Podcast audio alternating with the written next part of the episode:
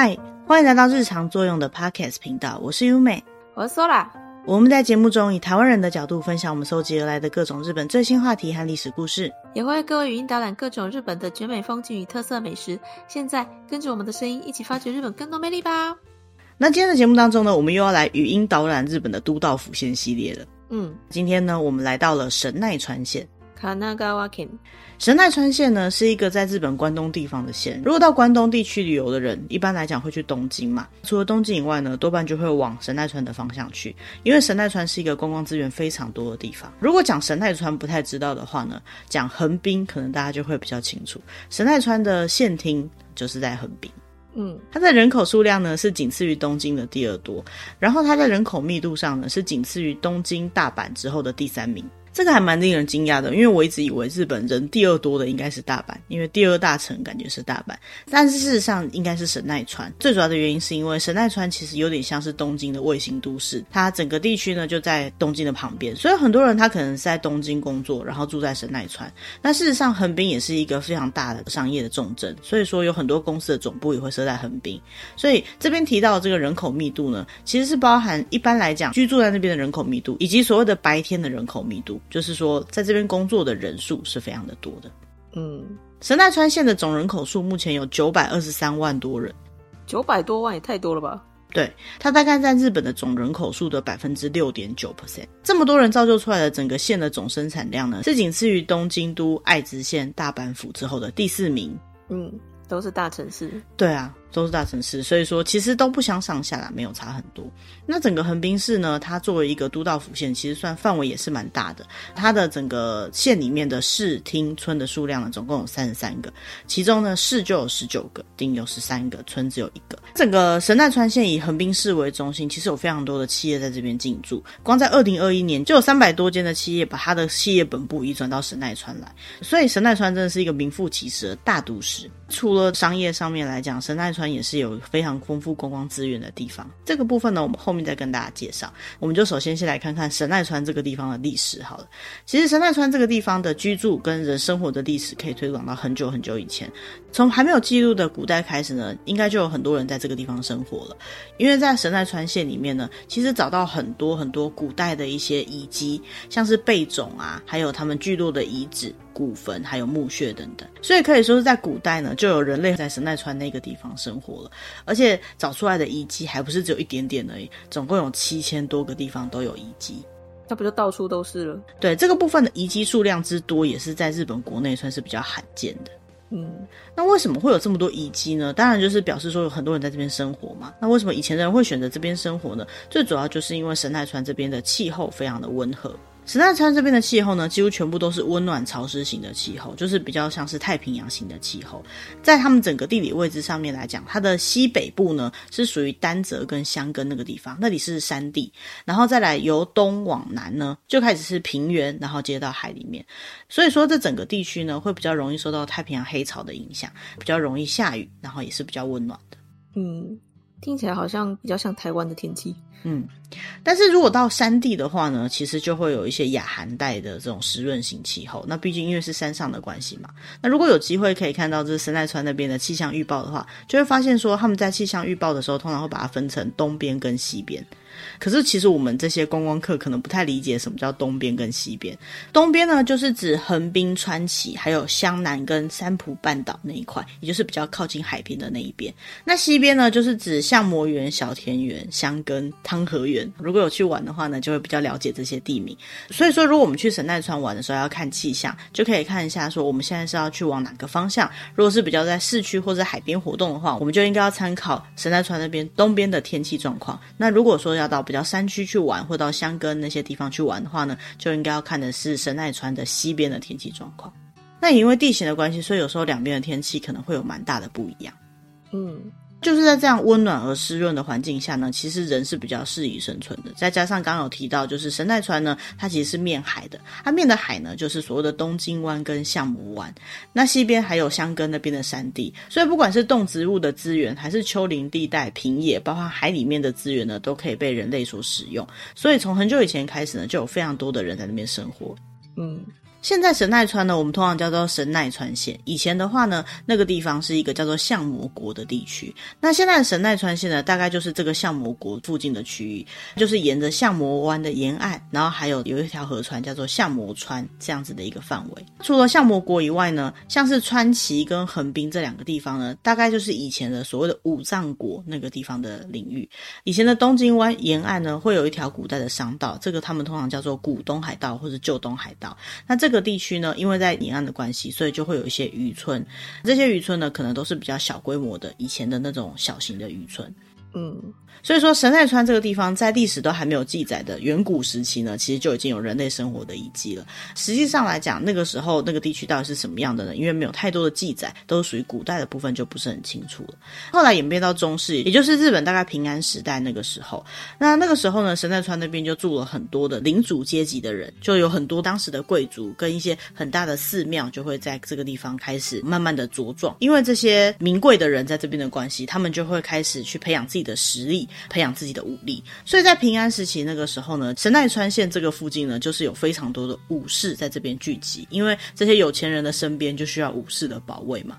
之前在提到日本的历史的时候，有简单提到镰仓幕府。那这个镰仓幕府呢，最一开始就是由源赖朝在神奈川县这附近开创的。那当时他为什么可以在神奈川这边开创这个镰仓幕府呢？最主要的原因就是因为他得到了所谓的东国武士团的支持，而这个东国武士团呢，就是指在神奈船只附近的一些武家的势力，他就选定镰仓这个地方作为他整个幕府的开创的基地。那也可能跟宗教上面有一定程度的关系。还有就是以当时的朝局来讲，他必须要有武士团的支持，他才有办法在战乱当中获得一些政治上的实权嘛。嗯。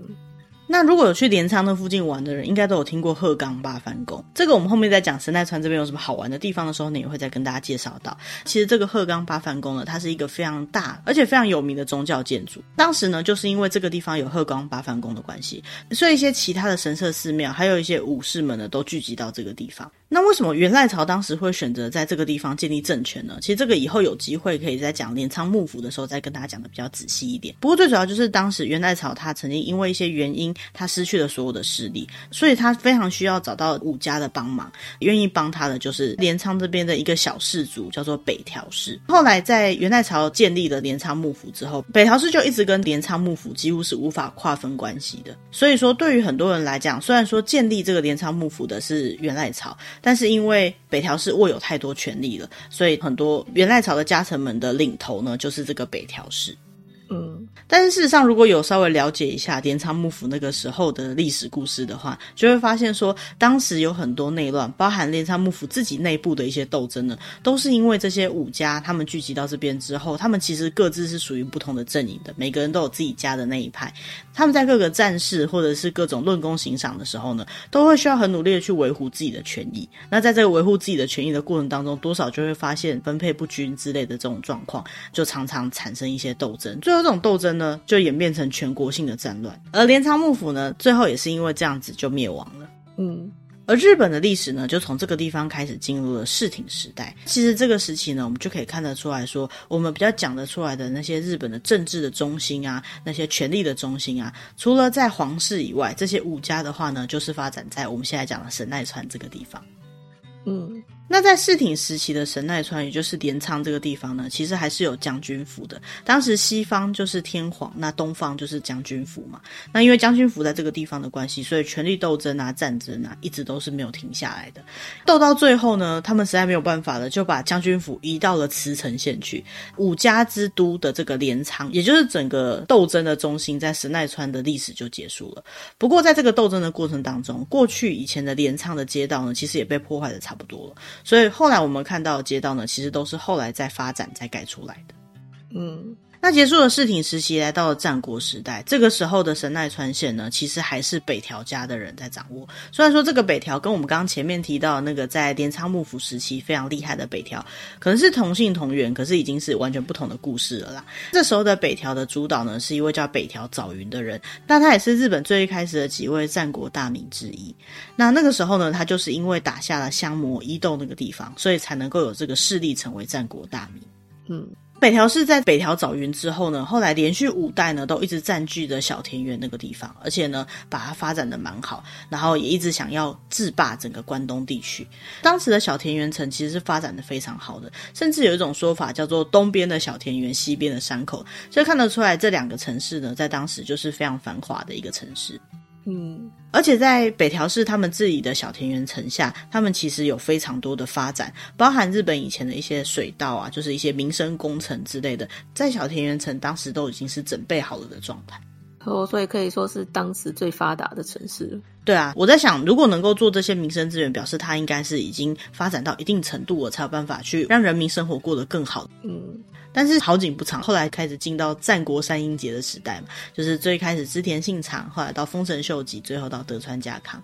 是谁来统一了当时的神奈川县这一带呢？就是丰臣秀吉。丰臣秀吉呢，他很快速的占领了这个地方，然后就打败了当时占领的这个小田原城的北条氏，而北条氏的势力呢，就到这边被中断。后来丰臣秀吉开始统一了全日本之后呢，就把原本属于北条氏的这个领土让给了德川家康。不过德川家康并没有把这个小田原城这边当做他最主要的据点，在他后来要建立幕府之前呢，他就把他们整个据点移到了江户，所以后来才开启了江户时期。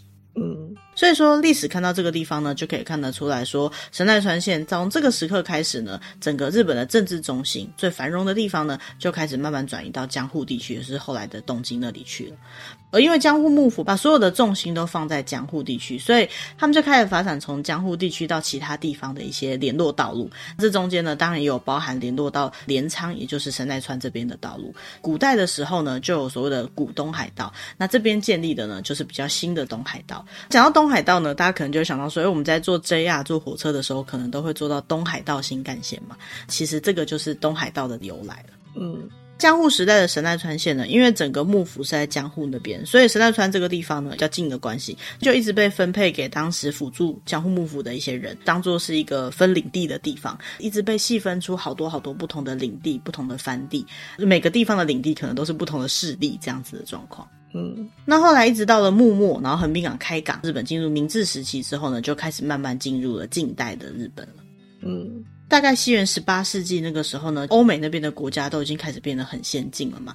当时的日本是属于一个锁国的体制。那我们之前在讲江户幕府的时候呢，其实有提到说，他们到最后锁国是不得不开国的情况，是因为有一个叫贝里的美国人率领了他们美国的舰队，直接开到日本的港口外面，然后要求开港，强迫性的想要建立贸易关系的这样的局面嘛。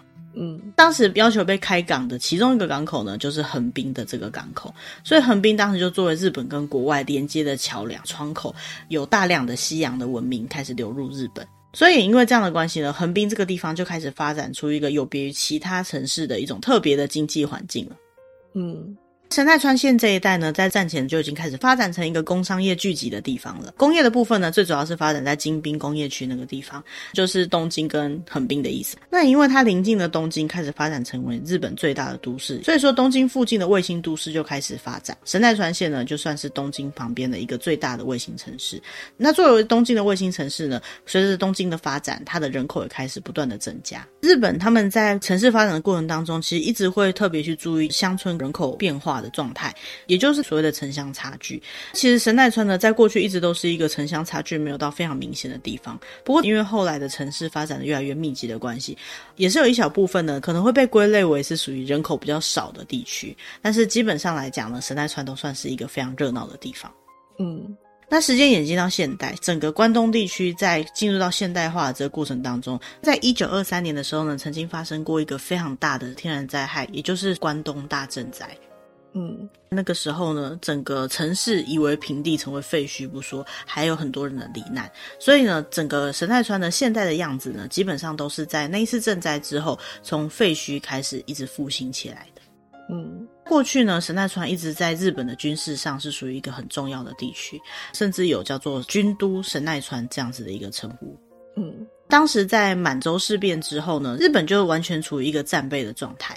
那后来到了二战时期，美国对日本的空袭呢，都会锁定神奈川这个地方，因为它是军事重镇嘛。所以这个时期，神奈川的城市呢，又再次变成废墟。之前在赈灾的时候好不容易盖起来的部分，后来因为战争又再一次变成废墟。战败之后的神奈川呢，因为有港口的关系，所以就变成当时联合国军队一个很重要的据点。所以从这时候，日本就开始进行了非常多的民主的改革，还有战争之后的复兴。而这些民主改革跟战争之后的复兴，就是以神奈川这附近为中心。嗯。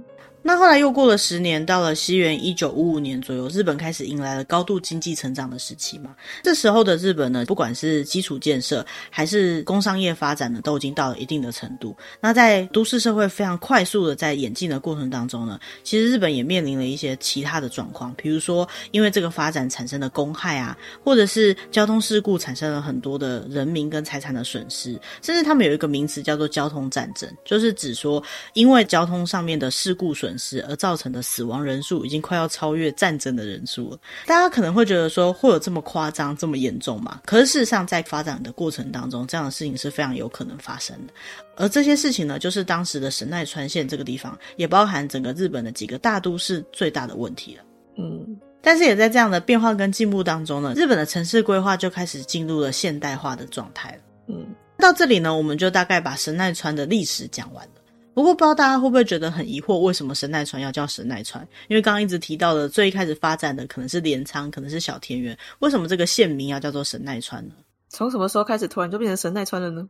其实事实上就是我们刚刚提到东海道，东海道这整个东京湾的沿岸呢，从以前开始就是属于一个交通非常发达的地方。过去的人在交通移动的过程当中呢，因为没办法移动的非常快的关系，所以在东海道的沿线上面呢，都需要很多的休息点，也就是所谓的驿站或是住宿的地方。那在日本的话，通常会叫做宿场。而就在现在的神奈川县，在过去呢，就有一个宿场叫做神奈川宿。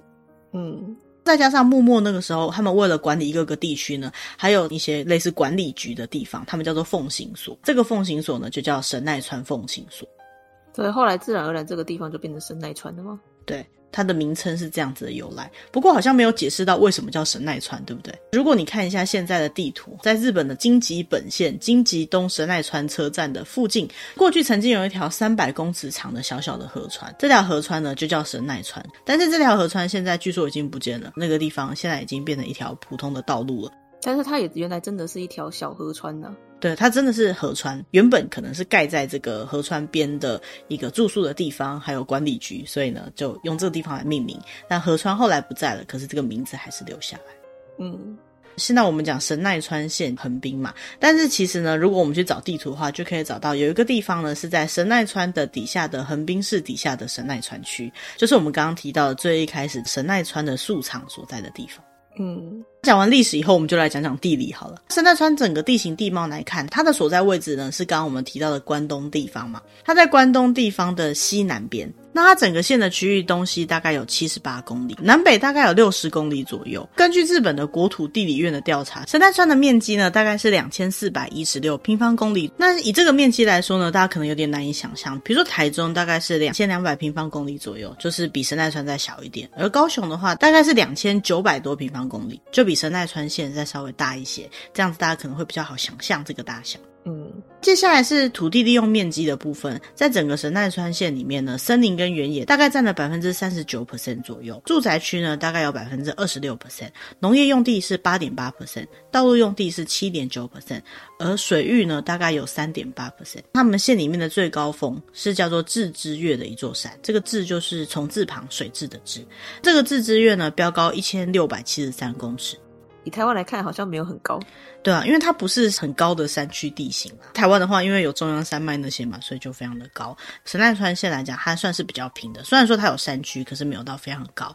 河川来说呢，最长的一条河川呢，有五十五点六公里，是一条叫做相模川的河川。嗯，除了河川以外呢，神奈川县里面有湖泊，最大的湖就是在观光的时候我们很常听到的芦之湖。芦之湖的总面积呢，大概有七点一平方公里。嗯，我们大概查了一下，就是日月潭在正常水位的情况下，它的面积大概是七点九平方公里左右。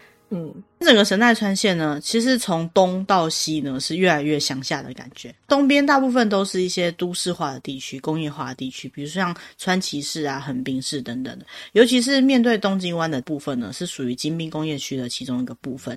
整个神奈川的东边呢是东京湾，在东京湾这边呢，其实有一条海洋公路可以直接连到千叶那个地方去。也就是说，从三浦半岛这边呢，可以直接连到千叶那边的房总半岛。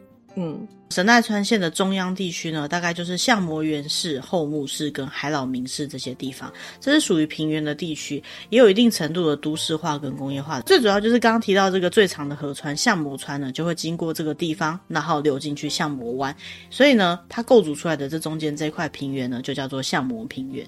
嗯，神奈川县的东南边呢，就是沿海的毛之崎市、藤泽市，还有像是我们刚刚提到的镰仓幕府建立它的所在地的镰仓市。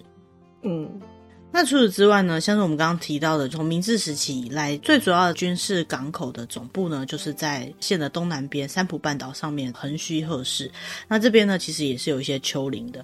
然后往下南边的部分呢，就是相模湾。整个神奈川县的西半部那边呢，就是所谓的丹泽山地、香根山。然后再来就是在我们在讲历史的时候有提到的，过去曾经是发展重镇之一的小田原市，也是在整个神奈川县的比较西边的地方。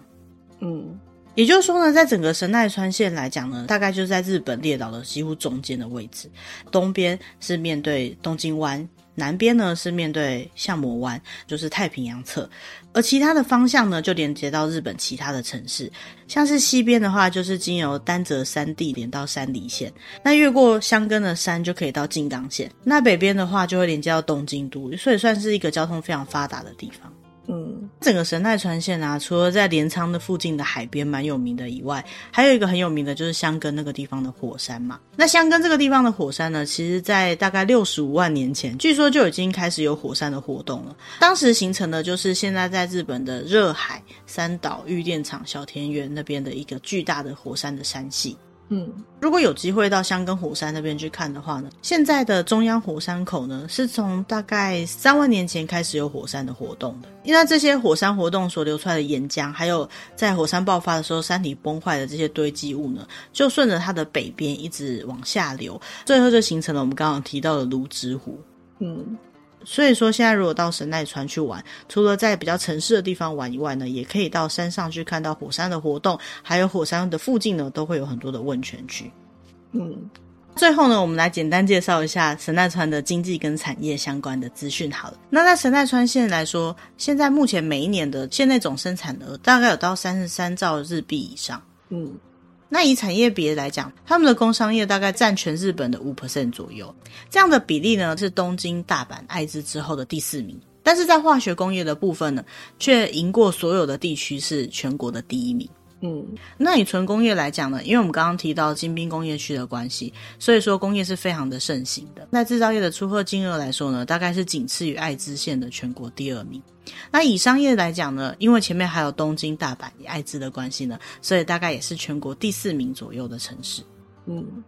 比较特别的是，在它的铁道的部分啊，神奈川里面有非常多私铁，像是我们知道很有名的可以去拍照的江之岛电铁，还有湘南单轨列车，跟箱根那边有登山铁道。除此之外，还有非常多不同的铁道交通方式。那为什么会有这么多的铁路公司呢？最主要就是这个地方它也是观光非常盛行的地区。那在这个神奈川县里面，它比较有名的观光地区就是我们刚刚提到的横滨市啊，还有川崎它那边的一些比较旧的市街，然后江之岛、镰仓那边的江南地区，还有三浦半岛那边有很多的海水浴场，丹泽大山还有相模湾那边有很多的户外活动，再就是到箱根汤和园町那边有非常多的温泉区，所以在观光业上面来讲，它是非常的发达的。过去曾经一年最高有一亿七千万人次以上的造访。嗯，其中比较特别的是，这一亿七千万人，有一亿五千万人是当天来回神奈川县的观光客。嗯，因为它离东京很近吧，所以这样子来回去玩是蛮方便的。对，也可以看得出它的交通有多便利啊。但是如果说不要看这种当天来回的，会比较多人在神奈川县玩，然后住在那个地方呢，就是我们刚刚提到的温泉圣地香根跟汤河原地区。大概一年呢，会有五百七十八万人以上在那个地方住宿。嗯，讲到这边呢，大概就是神奈川的基本资料，以及它的过去的历史，还有它大概的地形特征了。那纵观它的历史跟它所在的地理位置呢，都可以看得出来，它其实有得天独厚的环境，可以发展到现在这样子非常繁荣的状况。嗯，如果实际上到神奈川那边去旅游，就会发现说，神奈川在城市跟观光地区呢是完全不同的风貌。那我们到神奈川县到底有什么好吃的好玩的部分呢？我们就留到下一集再跟大家分享喽。嗯。那我们今天的节目大概就到这边，希望大家会喜欢我们为大家准备的主题。那如果大家有什么想要听到的话呢，也欢迎利用节目的留言栏位，那边有我们的 email 可以跟我们联络。嗯，那如果你喜欢我们的节目，或是今天是你第一次听到我们的节目的话呢，也欢迎使用各种方式留言给我们，或者是订阅我们的节目。我们每个礼拜会上传一期新的节目，跟大家分享我们所找到关于日本的相关知识。嗯。也希望大家如果喜欢我们做的节目，可以把我们的节目分享给可能会喜欢类似像这样主题的朋友，这样说不定我们节目也会有机会成为你们之间的新话题哦。嗯，那我们就下礼拜见喽，拜拜，拜拜。